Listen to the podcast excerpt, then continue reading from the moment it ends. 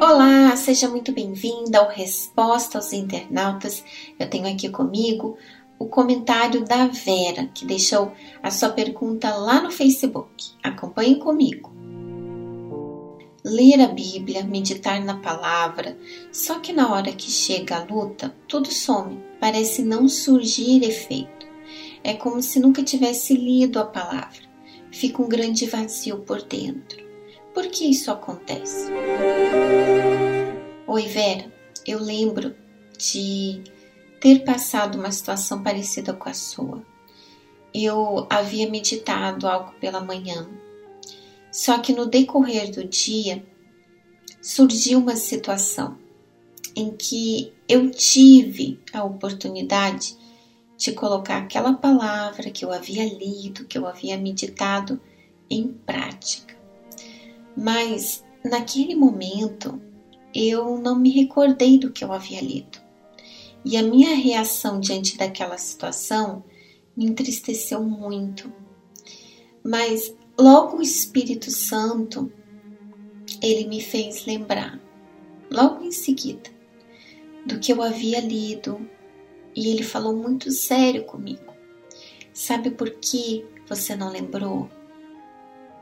Porque você não guardou, você se distraiu com as demais coisas.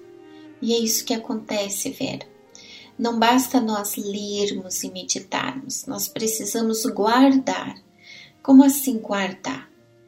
É aquela palavra que você leu e meditou, ela permanece no seu pensamento, ainda que você tenha muitas responsabilidades ao longo do seu dia, mas aquela palavra, ela permanece dentro de você a sua mente fica meditando nela ao longo do dia. Mas sabe por que, que isso acontece? Porque não damos o devido valor a ela. É uma verdade difícil de ouvir, né? Mas é a verdade. Pense um pouquinho comigo. Imagina que você ganha uma joia de presente. E além dessa joia ser lindíssima, ela é muito valiosa. Só que a sua casa não é tão segura assim. E existem outras pessoas que sabem que você ganhou essa joia de presente. Então o que, que você faz? Deixa essa joia esquecida em canto qualquer da sua casa? Hum? Duvido. Você vai esconder ela bem escondidinha e sempre que possível você vai lá ver se ela está lá segura. Por que, que você faz isso? porque você não esquece dela, porque você sabe que ela tem muito valor e por isso você não deixa ela desprotegida. É uma joia que tem valor para você. E o mesmo deveria acontecer com a palavra de Deus. Não basta lermos e meditarmos, precisamos guardá-la.